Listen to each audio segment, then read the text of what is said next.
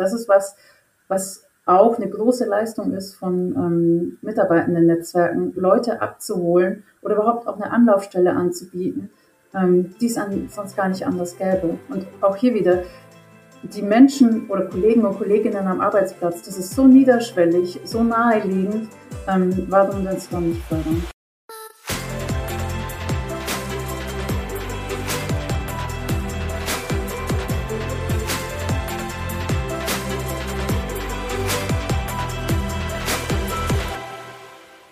Moin und herzlich willkommen zu einer neuen Folge des Ecolate Podcasts. Ich freue mich, dass ihr wieder eingeschaltet habt. Mein Name ist Johanna Mühlbayer. Ich bin Hostin dieses Podcasts und Gründerin von Ecolate. In diesem Podcast spreche ich alle zwei Wochen mit Menschen aus dem Sportbusiness oder die dem Sportbusiness irgendwie nahestehen und ähm, ja, eine Begeisterung fürs Business haben, über Themen, ähm, die sich rund um Diversität drehen.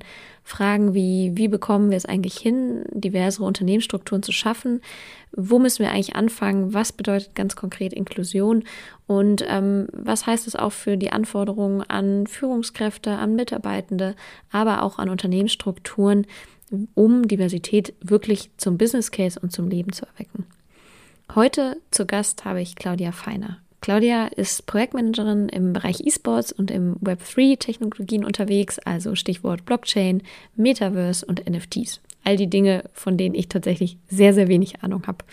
Sie ist gelernte Informatikerin und studierte Wirtschaftsingenieurin und ist eigentlich, wie sie selber sagt, eigentlich schon immer in der Automobilbranche unterwegs gewesen. Aktuell bei einem größeren Automobilkonzern. Sie selber ist lesbisch und hat vor vielen Jahren beschlossen, dass sie nur noch bei ArbeitgeberInnen arbeiten möchte, wo sie ganz offen mit ihrer Homosexualität umgehen kann und auch offen darüber sprechen kann. Sie sagt ganz klar in diesem Podcast, dass wir auch trotz positiven Veränderungen noch ganz lange nicht am Ziel sind. Denn wenn man sich aktuelle Statistiken anschaut, sieht man, dass allein in den letzten zwölf Monaten ungefähr ein Viertel der Personen, die sich zur LGBTIQ-Plus-Community zählen, Diskriminierung am Arbeitsplatz erfahren haben.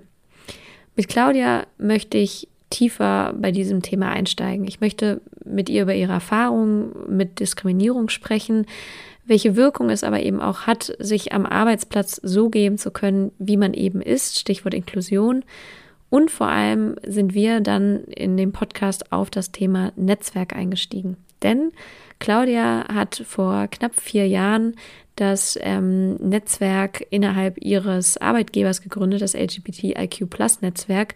Man spricht im Fachjargon von den sogenannten ERGs, den Employee Resource Groups. Warum sie dieses Netzwerk gegründet hat, was ihre Motivation war, wie sie ganz am Anfang gestartet sind und ähm, wie sich das Netzwerk entwickelt hat, das wollen wir hier näher in diesem Podcast beleuchten. Sie berichtet vor allem von den Benefits, die die MitarbeiterInnen aus diesem Netzwerk ziehen. Und das muss gar nicht mehr nur ein LGBTIQ-Plus-Netzwerk sein, sondern welche Wirkung es haben kann, interne Netzwerke zu schaffen und vor allem, sagt sie ganz klar, warum es eben nicht top-down funktioniert, sondern eben, dass ein ganz klar Bottom-up-Prozess ist, wo einzelne Personen, die sich Veränderungen wünschen, die ersten Schritte anschieben können und fast schon müssen. Auch wenn vielleicht sowas von Top-Down nicht angeschoben werden kann, sagt Claudia ganz klar, dass auch Unternehmen sehr viel tun können, um diese ERGs, also um diese Netzwerke zu supporten und letztendlich auch weiter zu unterstützen und sie zum ja, positiven Entwicklungen beitragen zu können. Was das genau ist, warum vor allem Unternehmen und äh, Manager in ein Interesse haben sollten, diese Netzwerke zu unterstützen und warum vor allem Safe Spaces mit Blick auch auf das interne Employer Branding eine so große Rolle spielen, all das möchte ich in dieser Episode mit Claudia Feiner beleuchten. Dann begrüße ich heute im Equalate Podcast Claudia Feiner hier. Herzlich willkommen im Podcast. Ah, Johanna, ich grüße dich. Schön, dass ich hier sein darf. Ja, freue mich, dass das klappt, äh, virtuell, aber das funktioniert ja genauso gut, äh, zu später Stunde sozusagen. Ich hoffe, du hast deinen Arbeitstag an einem Montag gut hinter dich gebracht. äh, der Start in die Woche ist ja immer ein bisschen, äh, da muss man erstmal so langsam wieder in Fahrt kommen, aber ähm, ich bin eine alte Mathe-Trinkerin. Ich war in Argentinien und das hilft mir dann immer ganz gut in die Woche so. Also Mate anstatt äh, Kaffee sozusagen. Genau, richtig. Ja. Okay. Cool. Ähm, ja, wir starten immer in den Podcast rein, indem ich so drei kurze Fragen an äh, meinen Gast habe und ähm, dich sozusagen bitten würde, kurz und spontan darauf äh, quasi in einem Satz zu antworten, das, was dir mhm. als erstes in den Sinn kommt. Bist du bereit? Okay, ich bin sowas von bereit. Super, Frage Nummer eins. Ähm, beschreibe dich doch mal in drei Worten, bitte. Ähm, willensstark. ähm, immer an Menschen interessiert und an neuen äh, Geschichten. Mhm. Und seit neuestem total into Krypto, Web3, NFT, total versackt. Mhm. Total versackt cool. so richtig sozusagen eingestiegen in die Materie. Genau, genau. Cool. Ähm, Frage Nummer zwei. Wenn du eine Eigenschaft bei einer Führungskraft äh, dir wünschen könntest, die alle Führungskräfte hätten, welche Eigenschaft wäre das? Hm, man nennt das ja im Allgemeinen immer Servant Leadership. Ich weiß nicht, ob das vielleicht so abstrakt ist an der Stelle, mhm. aber dieses Verständnis für andere hauptsächlich ein Enabler zu sein und im besten Fall dann auch noch ein Role Model. Das wäre so das, was ich mir von der Führungskraft wünsche cool. oder was ich glaube, was man auf jeden Fall mitbringen sollte.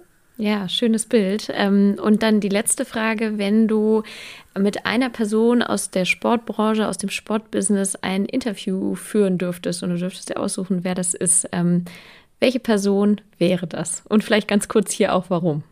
Hm, ich glaube, ich würde Thomas Hitzelsberger sagen. Einerseits, weil er natürlich auch in Stuttgart äh, jetzt äh, eine ganze Weile aktiv war oder noch ist, das weiß ich gar nicht.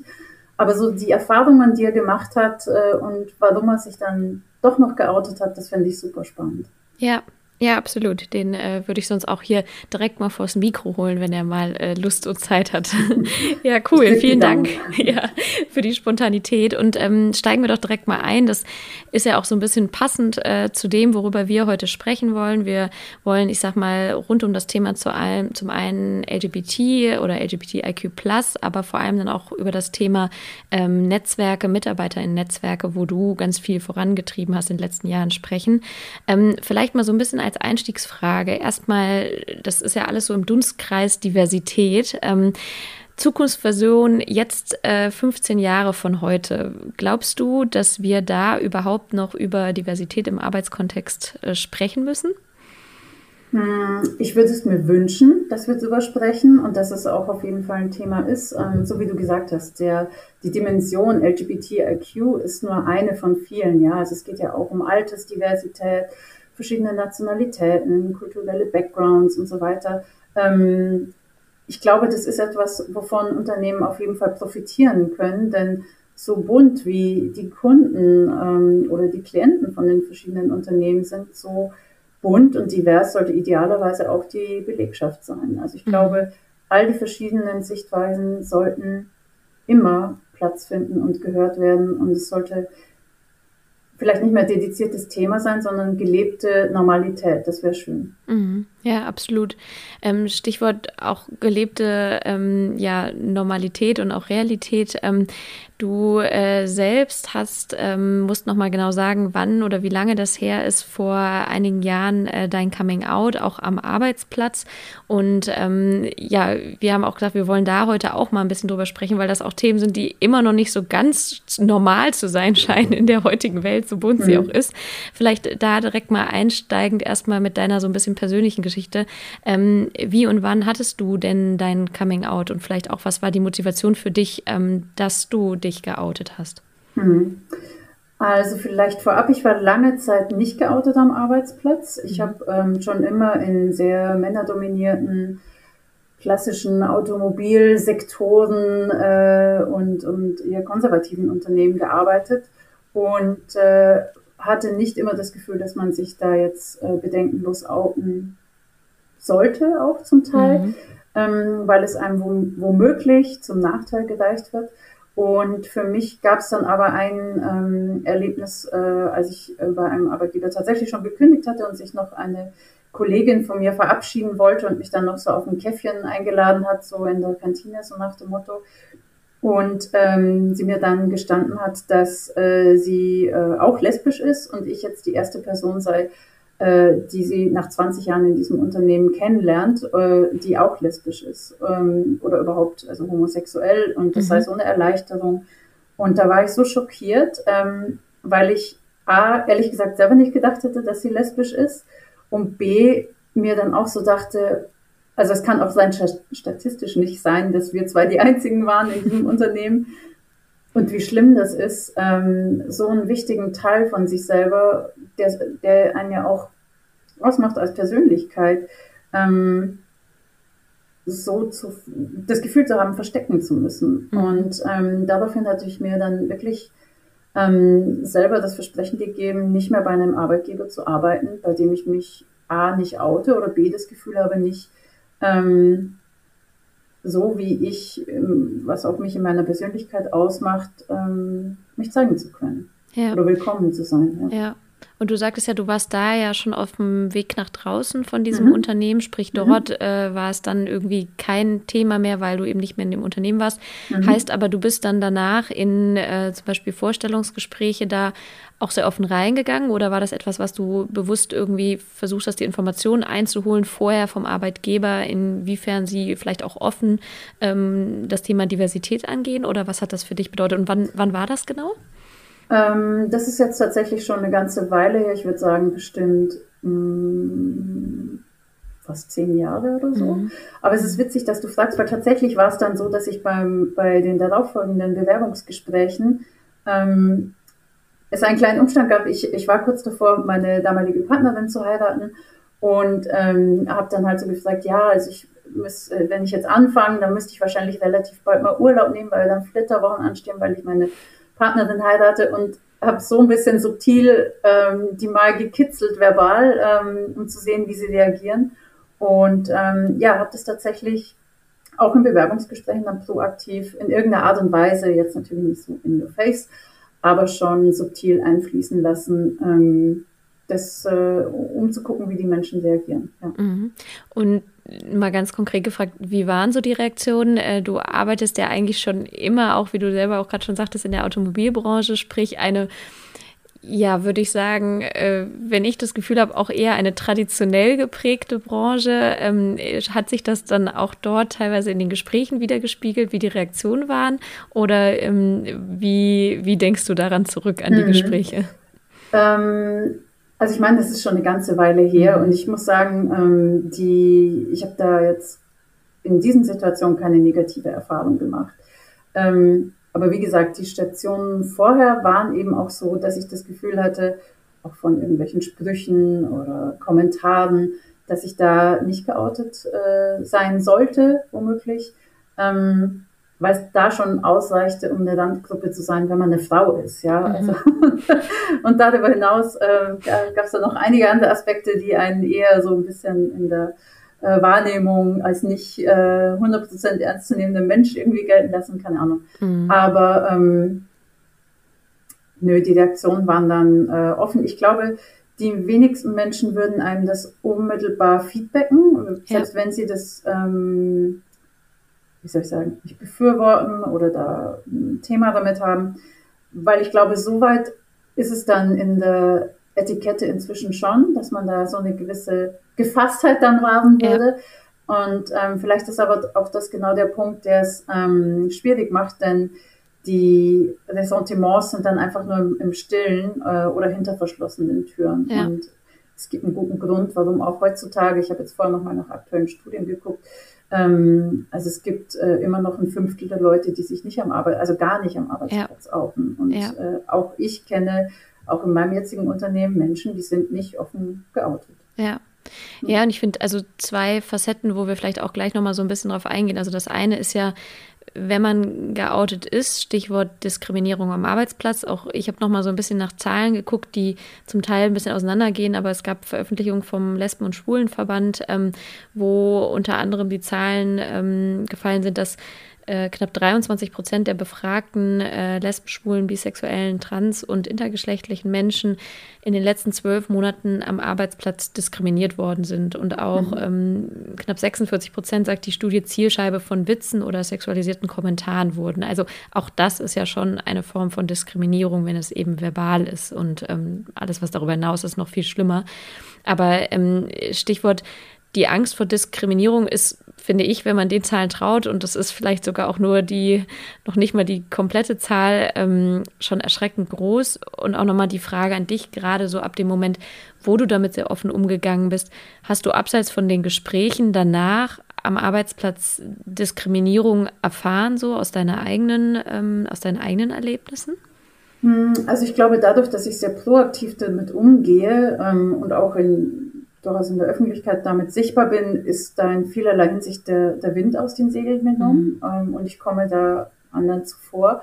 Aber auch hier ist natürlich das Thema, ich kann ja nicht sagen, es ist jetzt keine Mutmaßung, sondern aber es, rein theoretisch kann das auch in Unternehmen passieren, ähm, dass wenn man eben nicht dem klassischen Rollenmodell, ähm, äh, Stichwort Unconscious Bias, ähm, mhm. damit beschäftigst du dich ja auch, äh, entspricht, dass man einfach gar nicht in, in, in die Wahrnehmung als potenzieller nächster Kandidat oder Kandidatin für eine Führungsrolle auftaucht, weil ja. man jetzt vielleicht nicht mein Haus, meine Kinder, meine Ehefrau ähm, so die, die, das klassische Modell erfüllt. Ja. Und das ist, denke ich, schon noch ein Thema. ja. ja.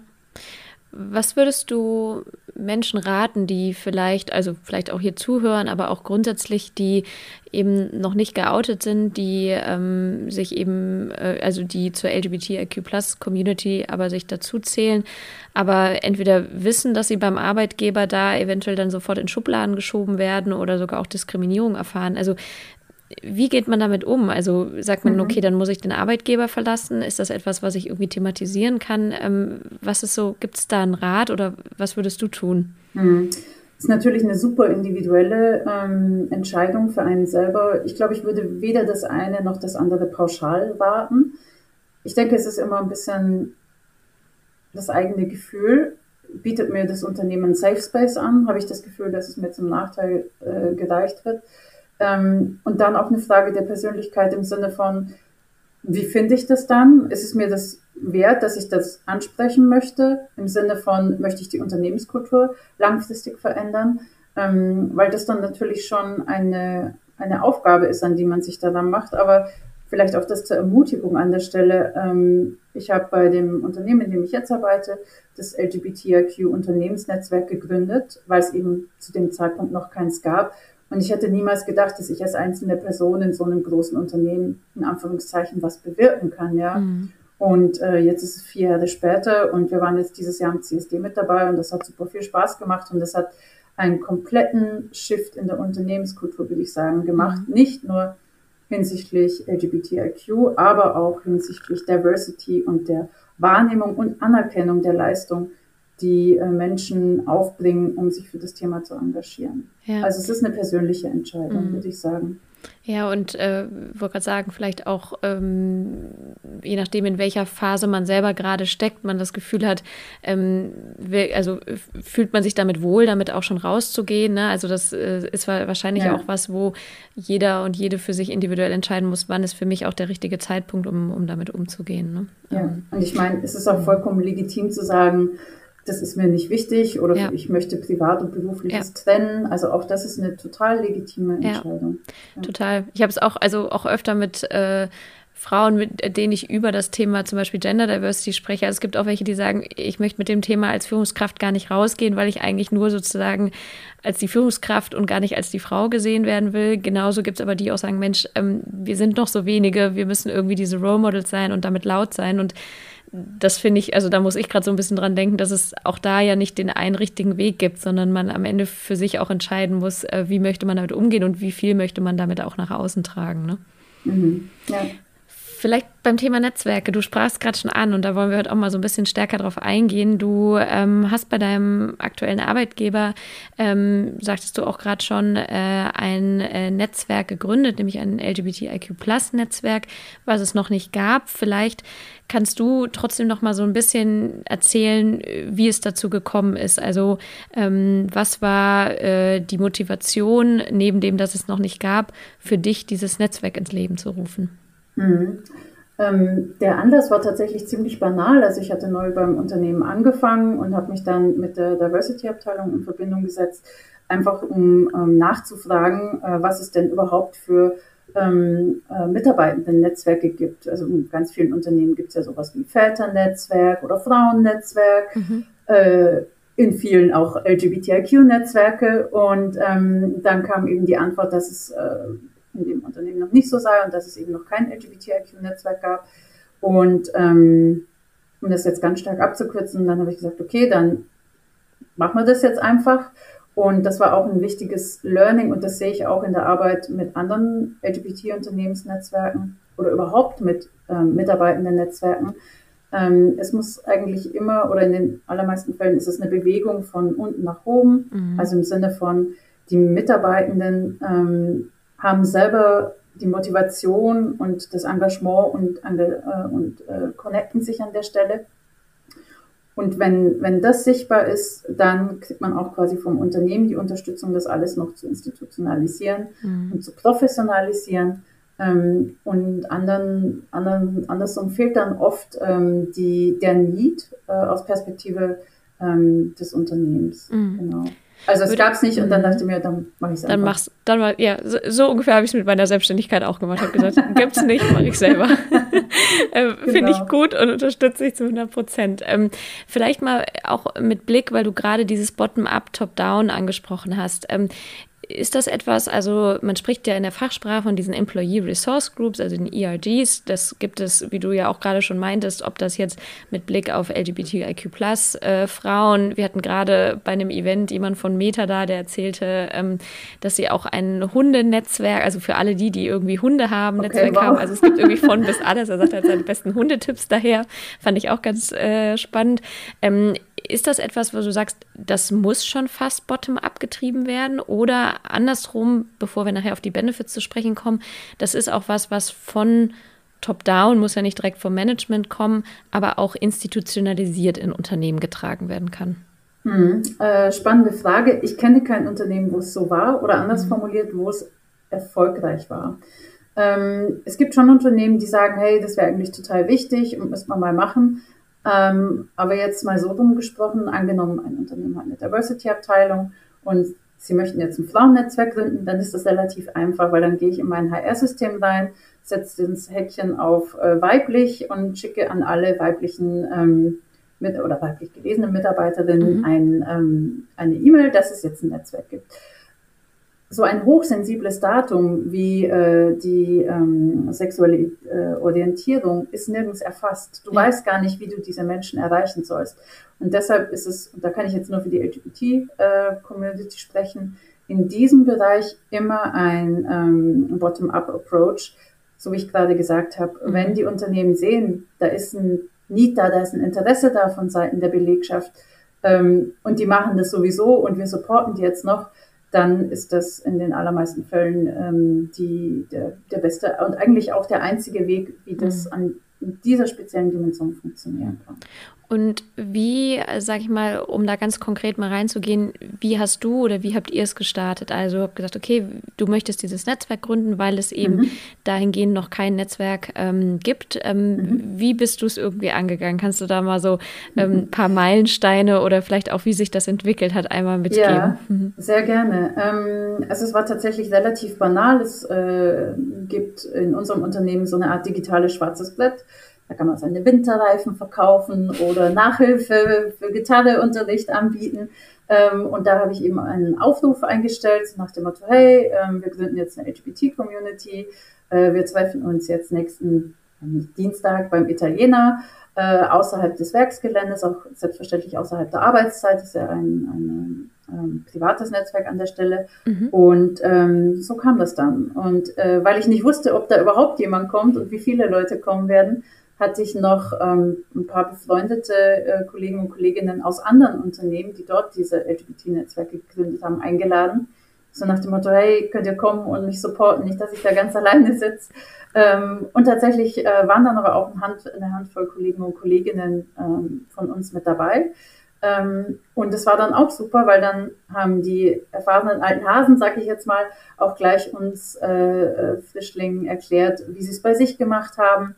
Ein bisschen Best Practices, Best cool. Practices ausgetauscht, genau. Und dann war es so, dass wir tatsächlich ähm, auch auf den schwarzen Brettern, zum Beispiel bei den Kantinen, äh, ganz knallige Plakate gemacht haben mit einem dicken, fetten Regenbogenstreifen und ganz wenig Text ähm, wo wirklich nur drauf steht, hey, interessierst du dich für unsere Community? Dann hier die E-Mail-Adresse, wir haben eine Funktions-E-Mail-Adresse anlegen lassen, ähm, also ein Gruppenpostfach, mhm. mhm. ähm, so dass auch klar war, dass jetzt quasi diese E-Mail nicht in der HR landet oder ja, so, ja. dass die Leute irgendwie denken müssen, oh je, ist doch alles super sensibel. Ähm, und es war deshalb so wenig, äh, so wenig Text drauf. Ähm, wir haben hier auch ähm, eine Produktion bei uns, so dass man quasi im Vorbeigehen sämtliche wichtigen Infos erfassen kann, mhm. Ähm, weil wir gesagt haben, es muss oder wir wollen gerade auch diejenigen Menschen ansprechen, die vielleicht in einem etwas raueren Arbeitsumfeld unterwegs sind, wo der Ton ein bisschen gröber ist mhm. und die vielleicht auch leichter dann mal Diskriminierung ausgesetzt sind. Ja. Ich selber habe einen Bürojob, da ist das eher mhm mh, hm, weniger der Fall, würde ich mal behaupten. Oder subtiler vielleicht. Und wie hat sich das so entwickelt in äh, den, wann habt ihr es nochmal gegründet genau oder wie lange ist das jetzt her? Vor vier Jahren war Vor vier Jahren. So, mhm. das heißt, äh, da hat man jetzt wahrscheinlich ja von vor vier Jahren zu heute einiges an Entwicklung äh, gesehen. Ich weiß nicht, kannst du auch noch mal so ein bisschen sagen, was, äh, es sei denn, ihr trefft euch immer noch beim Italiener und äh, abends nach der Arbeit oder ähm, was neben, du hast ja gerade schon CSD eben angesprochen, mhm. aber was sind Dinge, die ihr macht im Netzwerk und was ist vielleicht auch was, wo du sagst, äh, das ist auch ein totaler Benefit, die Dinge in so einem mhm. Netzwerk. Also ist es eher eine Austauschplattform, ist es, dass ihr irgendwie Veranstaltungen macht, ähm, um vielleicht auch ein bisschen Ideen und Inspiration mitzugeben oder auch Best ja. Practices? Ja, gerne. Ähm, also tatsächlich ist es so, wir treffen uns immer noch beim Italiener cool. einmal im Monat. Also wir haben da so einen ganz klassischen Stammtisch und das ist auch wirklich die, das stabile, feste Element, sage ich mhm. jetzt mal. Ähm, es ist außerhalb des Werksgeländes für diejenigen, die sagen, oh, sie möchten vielleicht nicht von Kollegen gesehen werden oder so. Ich muss immer dazu sagen, es ist schon deutlich besser geworden in den letzten Jahren, aber es war tatsächlich am Anfang für einige echt ein Thema. Ähm, und dieser regelmäßige Stammtisch, das klingt so banal, aber das ist für ganz viele Menschen in Anführungszeichen schon ausreichend oder schon Community genug, weil sie einmal im Monat die Möglichkeit haben, nette Kollegen kennenzulernen, sich auszutauschen, zu Netzwerken, äh, Leute aus Bereichen kennenzulernen, mit denen sie sonst überhaupt keine Berührungspunkte hätten. Davon profitieren ja gerade die Unternehmen äh, mit den mitarbeitenden Netzwerken dass die Menschen sich untereinander vernetzen, auch unabhängig von ihrer eigentlichen Arbeit. Ähm, und was wir jetzt auch gemerkt haben, und das war insbesondere während Corona ähm, der Fall, es sind ja auch ganz viele Safe Spaces weggefallen. Ja? Also mhm. klar, alle, wir durften alle nicht mehr ausgehen. Ähm, die Bars waren zu, die Discos waren zu. Und damit ist für die LGBTIQ-Community aber jeglicher Treffpunkt weggefallen. Und oft war es so, dass äh, der Familienverbund dann wenn vorhanden, der einzige äh, Safe Space noch war. Mhm. Und wenn es da dann Knatsch gab, dann war das auch noch schwierig. Und hier können äh, Unternehmensnetzwerke wirklich eine ganz große Auffang- und Kompensationsleistung bringen, denn jetzt in Anführungszeichen zur Arbeit gehe ich eh. Mhm. Ähm, das ist eine, eine Peer Group, die ist immer da, die ist einfach zu erreichen. Und ähm, wir haben hier dann äh, sehr viel natürlich auch online gemacht, ähm, nachdem jetzt die Corona-Maßnahmen Gott sei Dank wieder lockerer geworden sind ähm, ist es auch so, dass wir, ähm, also wir machen Sachen wie, wir gehen zusammen Weinwanderungen äh, machen, wir gehen zusammen auf den Weihnachtsmarkt. Einmal im Sommer gibt es ein großes Biergartenfest, da treffen sich wirklich cool. alle LGBT-IQ-Netzwerke hier im Stuttgarter Raum. Und ähm, dann sind da 100 Leute, ja, und ähm, das ist dann so ein bisschen ein Takeover. Ähm, cool. Wir gehen aber auch ähm, zu Veranstaltungen, zu Vorträgen. Ähm, und also von Kultur bis, äh, mhm.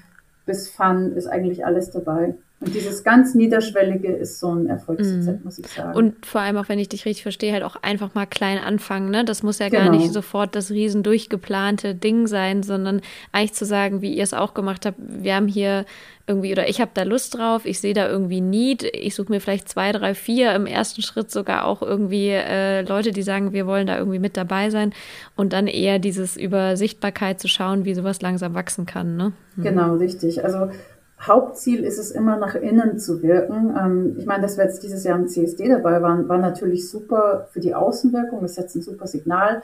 Ähm, es setzt aber vor allem auch ein ganz starkes Signal an die Belegschaft intern, an diejenigen Menschen, die vielleicht noch nicht geoutet sind. Denn das ist zumindest meine persönliche Überzeugung, der Arbeitgeber sollte auf jeden Fall das Signal setzen, den, den Safe Space aufspannen und dann trauen sich die Leute. Andersrum ist es schwierig. Mhm. Und ähm, wenn du sagst, also das finde ich auch nochmal spannend, weil ich gerade die Diskussion mit jemandem anderen hatte, dieses nach innen gerichtete versus nach außen gerichtete. Mhm. Ähm, viele Unternehmen machen aus meiner Sicht manchmal ein bisschen den Fehler, ähm, sofort nach außen Dinge zu kommunizieren oder auch zu zeigen, wohingegen eigentlich viele Dinge, glaube ich, erstmal intern passieren müssten. Ähm, würdest du sagen, also genau, so ein Community-Netzwerk-Ding ist ja eigentlich auch erstmal was, was komplett eigentlich im Unternehmen stattfindet, richtig? Also es hat erstmal und vielleicht ja. auch nie wirklich eine Außenwirkung, so, ne? Mhm. Unter Umständen kann das so sein, ja. Mhm. Aber du spielst gerade so ein bisschen auf den Aspekt Pinkwashing an, oder? Kann ja, genau. Also ich, vielleicht habe ich jetzt die falsche Kurve gekriegt. Da denken jetzt meine armen Zuhörerinnen wieder so, oh Gott, wie dreht sich Johanna mit diesem Podcast links und rechts. Aber ja, ich habe, also weil ich das im Moment viel in, in Beratungsprojekten auch feststelle, dass ganz oft zu schnell nach außen kommuniziert wird, bevor eigentlich die interne Belegschaft auch abgeholt wird. Und da mhm. ist es mhm. natürlich nochmal ein bisschen was anderes jetzt mit Netzwerken nur bei, bei ähm, Employee Resource Groups stelle ich es mir vor allem deshalb vor, dass es es gibt ja zwei Aspekte von, wie schaffe ich auch divers zu werden. Aus meiner Sicht ist es ja, also das eine ist ja Employer Branding nach außen und das andere ist ja das nach innen. Und das nach innen gerichtete führt ja zu MitarbeiterInnenbindung. Und mhm. das ist eigentlich das, was Employee Resource Groups aus meiner Sicht irgendwie ähm, vor allem anschieben können, nämlich zu sagen, wie fühlen sich Menschen wohler und dann bleiben sie eben auch länger mhm. oder dann können sie sich auch selber besser ihr persönliches Ich zur Arbeit mitbringen. Aber korrigiere mich, wenn ich jetzt totalen Stuss Nein, rede. absolut, nein, absolut d'accord. Also ich stimme dir vollkommen zu. Ähm, mhm.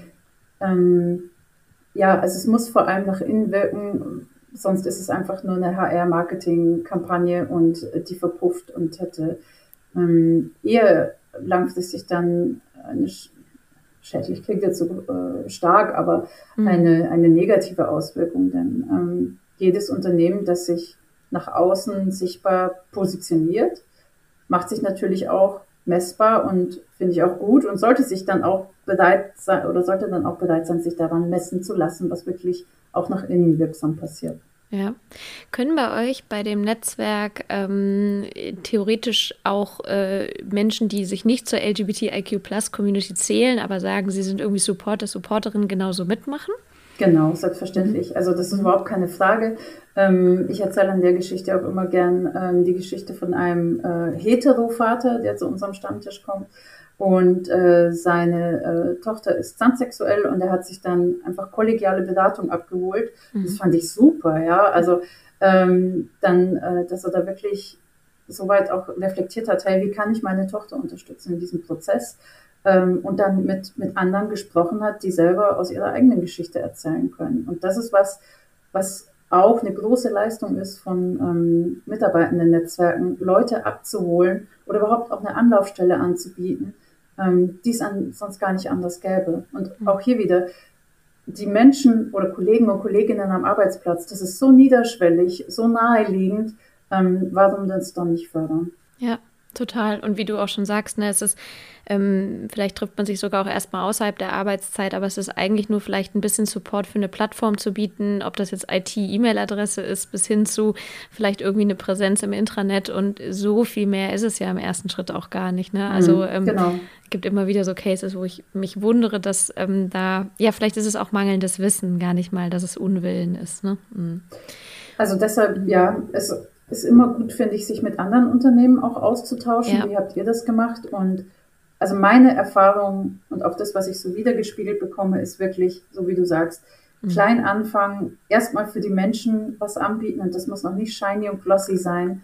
Ähm, und auch wirklich warten, bis man in Anführungszeichen sich politisch innerhalb des Unternehmens engagieren möchte, weil du erst diese zwischenmenschliche Beziehung aufbauen musst, so ein bisschen diesen Social Glue brauchst, dass die Leute sich kennen, sich vertrauen ähm, und dann langfristig auch Bock haben, gemeinsam in einem Unternehmen was mhm. vielleicht auch zu verändern, Aktionen ähm, und ein bisschen äh, professioneller organisiert dann ähm, tätig zu werden. Aber gleich schon irgendwie mit einer Agenda anzukommen und zu sagen, so jetzt verteilen wir Arbeitspakete, ähm, sowas verläuft sich sehr schnell wieder und tatsächlich beobachte ich das öfter mal und denke mir so, Mensch, ähm, ihr habt ein bisschen den Spaßfaktor vergessen, weil das mhm. ist eigentlich das, äh, was uns doch alle motiviert, wenn es Spaß macht vor allem. Voll.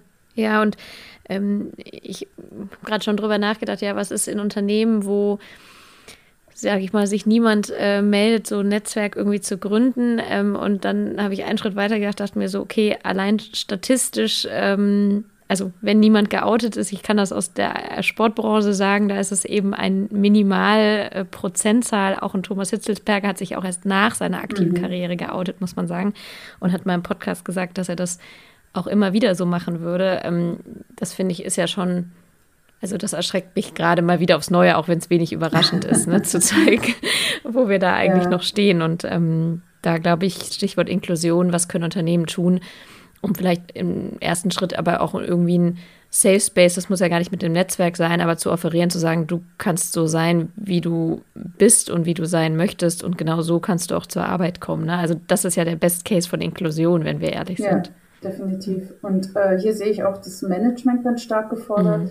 solche Themen proaktiv anzusprechen. Ähm, das sowas spricht sich sofort rum in der Belegschaft, ja. Mhm. Ähm, also vor allem bei in Anführungszeichen bei den Betroffenen ähm, wenn man hört, hey, der hat sich da so und so ge geäußert dazu. Ähm, und genau ja auch, es gibt ja genauso viele auch Negativbeispiele, die dann immer wieder mal auf LinkedIn kursieren und sowas. Ähm, die Leute hören sehr genau hin, wie sich das Management dazu äußert. Ja. Und vielleicht noch ähm, so eine ganz kleine Best Practice, die wir uns überlegt haben, die super gut funktioniert, ähm, um für einen Arbeitgeber oder vielleicht auch für Führungskräfte zu zeigen, hey, ich bin cool mit dem Thema LGBT. Wir haben äh, Sticker mit unserem äh, Community-Logo, das auch sehr farbenfroh, auch sehr einen fetten Regenbogen hat, äh, verteilt, äh, die man sich ans Laptop kleben kann ähm, oder am Arbeitsplatz irgendwie auf dem Schreibtisch hinstellen kann oder cool. sonst irgendwie auf dem Monitor hinbecken oder so. Das ist ein ganz subtiles Signal, aber jede schwule oder jede lesbische Kollegin oder Menschen aus der Community an sich die sehen das sofort, ja, mhm. und die wissen dann sofort, hey, die Person ist cool damit, das ist super. Oder das, wenn ich selber zum Beispiel hetero bin ähm, und vielleicht ahne, dass bei mir im Team jemand schwul, lesbisch oder aus der LGBTIQ-Community äh, kommt, dann kann ich ja auch mal so ganz nebenbei was droppen, so, hey, jetzt waren wir auf der Hochzeit meiner Cousine, die hat ihre Freundin geheiratet, voll toll oder so. Also irgendwie ja. einfach so ganz nebenbei einfließen lassen, anhand von einer Anekdote oder irgendwelchen Erzählungen, dass man damit cool ist. Ja. Weil die Mitarbeitenden, Mitarbeitenden da sehr genau hinhören und sowas sofort registrieren. Ja. Und genauso aber auch mhm. registrieren, mhm. wenn so ein Andersrum. bisschen shady mhm. Tone rüberkommt. Mhm. Genau. Voll. Und ich glaube, das ist ja so ein bisschen was viel in die Richtung Inclusive Leadership auch geht, zu sagen, was kann ich also als Führungskraft, aber natürlich auch genauso als Kollege oder Kollegin tun, um auch vielleicht einladend zu sein und deutlich zu machen, hey, ich offeriere dir äh, hier die Möglichkeit, dass dir klar wird, ich unterstütze dich oder ich mhm. bin auch supportend und man eben nicht erst die äh, Bringschuld erwartet von ja, der Person, voll. die vielleicht auch gewisse Ressentiments hat, sich zu outen oder unsicher ist, wie eine Führungskraft, wie ein Team oder wie ein Arbeitgeber darauf re ähm, reagiert. Ne? Also diese Frage, wer muss eigentlich den ersten Schritt machen? Mhm. Und da glaube ich ganz oft, dass Unternehmen noch viel mehr tun könnten, eigentlich diese Proaktivität von Anfang an mit reinzubringen. Ne? Also die, eigentlich die Hand ja. zu halten, offen zu halten. Ja. Ja, genau. Und ähm, das ist ja sehr simpel möglich mit ganz mhm. einfachen und kleinen Maßnahmen. Aber absolut, ich stimme dir voll zu. Cool. Vielleicht auch so, ähm, so ein bisschen auch noch zuletzt, äh, du sprachst auch übergreifend das Thema Netzwerk schon an und mhm. du hast ja dann neben dem Netzwerk, äh, was du vor vier Jahren ins Leben gerufen hast, dann auch ein äh, in ja, Baden-Württemberg sozusagen übergreifendes Unternehmensnetzwerk ähm, angeschoben. Äh, wie kam das denn zustande? Du sprachst ja vorhin schon so ein bisschen dieses Biergarten-Ding an. Ist das daraus irgendwie entstanden?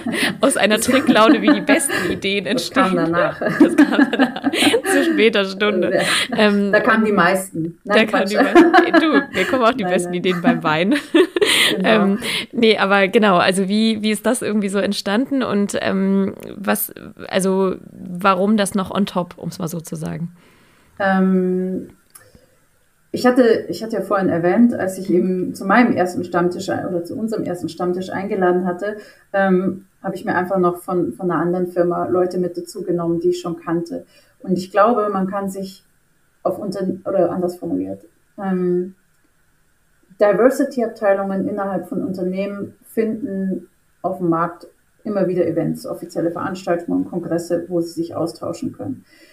Die mitarbeitenden Netzwerke, die aber von den Mitarbeitenden selber organisiert werden, denen fehlt sowas äh, oft. Und was ich gemerkt habe, ist, ähm, alle Unternehmen oder die meisten Unternehmen haben ähnliche Fragestellungen. Wie motiviere ich die Leute? Wie gehe ich sowas an? Wie kommuniziere ich das? Wie mache ich die Leute darauf aufmerksam?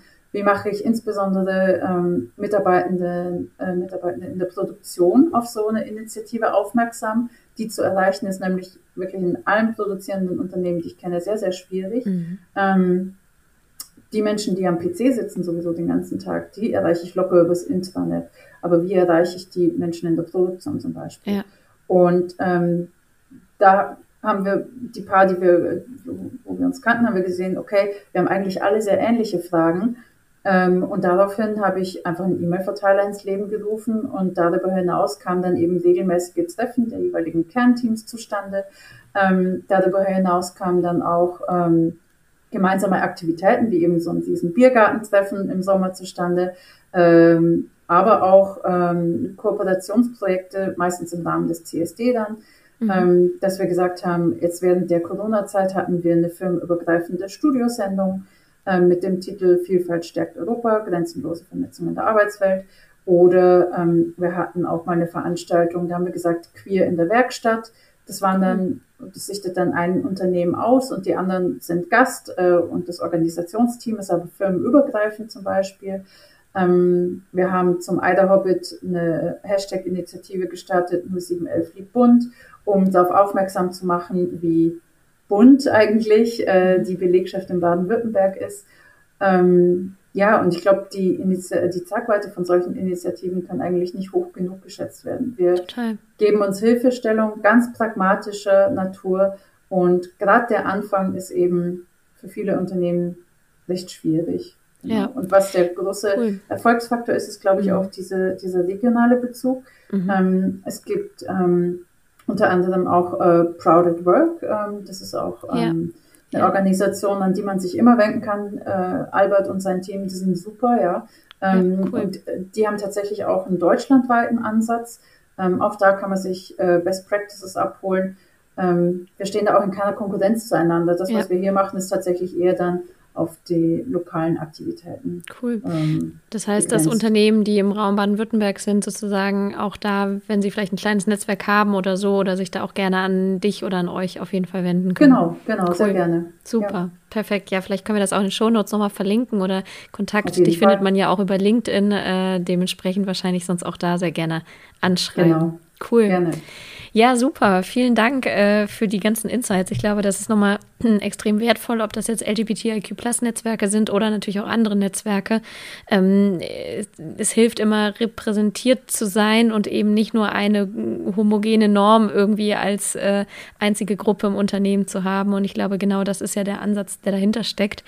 Ähm, ich habe immer ganz am Ende an meinem Podcast immer eine Sache, die habe ich dir noch nicht verraten, und zwar, dass, ähm, dass äh, der, die Vorgängerin von dir im Podcast Podcast, ähm, kann immer unbekannterweise eine Frage an die nächste Person stellen. Und okay. ähm, äh, Sascha Stalika, der ist äh, von der Agentur Apollo 18, der hat die Frage gestellt, was war ähm, die maßgeblichste Diversity-Maßnahme in dem Arbeitskontext, in dem du unterwegs bist, die aus deiner Sicht am meisten bewirkt hat, was auch immer es ist. Wahrscheinlich würdest du jetzt sagen, euer Diversity-Netzwerk oder euer LGBT-Netzwerk, aber vielleicht kannst du noch an irgendeine andere Sache denken. oder ähm, vielleicht irgendwas, was dir gerade einfällt, spontan dazu.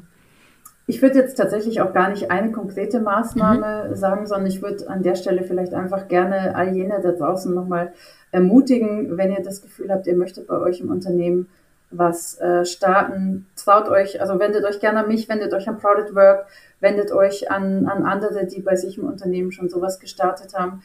Es ist immer am Schluss eine einzelne Person, ein Funke, der das startet und es kann unglaubliche ähm, Wucht entfachen und so viel verändern zum Guten äh, für andere Menschen. Also da keine Scheu haben und sich durchtrauen und es kann echt funktionieren und ähm, man ist auf keinen Fall alleine auf dieser Reise. Cool. Ja, mega. Vielen Dank. Das ähm, kann ich auch nur zu 100 Prozent unterstützen. Ähm, du hast auch die Gelegenheit, äh, gerne rund um das Thema Netzwerke, LGBTIQ+, irgendeine Frage, die du vielleicht auch schon immer mal beantwortet haben wollen würdest, unbekannterweise an die nächste Person zu stellen. Fällt dir spontan vielleicht auch eine Frage, mit der du dich aktuell oder ihr euch im Netzwerk beschäftigt, aber es kann auch alles Mögliche sein, spontan was ein? Mhm. Du hast ja ganz stark auch das Thema Sport im Fokus. Mhm. Ähm, tatsächlich fände ich schon auch sehr interessant zu wissen oder mal eine andere Einschätzung auch zu hören. Wie kommt es, dass so wenig aktive Sportler geoutet sind? Mhm. Ähm, wir hatten jetzt äh, Thomas äh, Hitzelsberger schon öfter angesprochen. Ähm, er hat da einen Riesenschritt getan. Wie schaffen wir noch mehr Safe Spaces im Sport, wo man ja auch so eine breiten Audience, so eine Riesenmasse ja. an Zuschauern und Fans ähm, äh, entgegentritt, wie hole ich diese Menschen ab, dass die auch sagen, hey, sei du selbst. Und ähm, ja, also wie, wie würde mein Nachfolger oder cool. die Nachfolgerin diese Frage beantworten? Das fände ich spannend. Super. Ich habe nämlich keine Idee dazu. ja, es ist, glaube ich, auch schwierig, aber äh, ich werde sie stellen und äh, auch nicht locker lassen, bis zumindest eine Antwort da ist. Ähm, cool. Vielen, vielen Dank. Erstmal vielen Dank auch für deine Zeit und ähm, für all die Informationen und Insights, die du mit uns geteilt hast. Äh, du hast natürlich abschließend äh, die letzten Worte. Ähm, möchtest du noch irgendwie was sagen, noch was mitgeben oder noch irgendwie Gedanken loswerden? Ähm, ja, also ich glaube, mein kleiner Appell habe ich gerade äh, schon adressieren dürfen. also ähm, wartet nicht darauf, dass es irgendjemand äh, für euch macht. Es ist immer einfach, sich zu beschweren, äh, warum und hätte und könnte und sollte doch eigentlich. Es lebt und steht und, und äh, funktioniert nur, wenn sich Menschen wirklich dahinter klemmen und selber sich engagieren. Und es macht unglaublich Spaß. Es hat mein Leben wahnsinnig bereichert. Es hat mir einen unglaublichen Schwall an liebevollen Menschen in mein Leben gespült, auf die ich nicht verzichten möchte. Also werdet aktiv und ähm, wartet nicht darauf, dass es andere tun. Cool, das sind doch äh, wunderbare Schlussworte. Und ähm, ja, damit bedanke ich dich, äh, bedanke ich mich bei dir für deine Zeit, ähm, bedanke mich bei allen Zuhörerinnen und Zuhörern, die sich auch die Zeit genommen haben, hier wieder zum Podcast einzuschalten. Und ähm, ja, wir sind natürlich in zwei Wochen mit der nächsten Episode zurück. Und äh, bis dahin äh, dürft ihr gerne den Podcast weiterempfehlen und äh, liken und Rezensionen vergeben. Und ich bedanke mich und ähm, wünsche dir einen schönen Abend, Claudia. Vielen Dank. Vielen Dank. Wünsche ich dir auch. Ciao. Ciao. Tchau!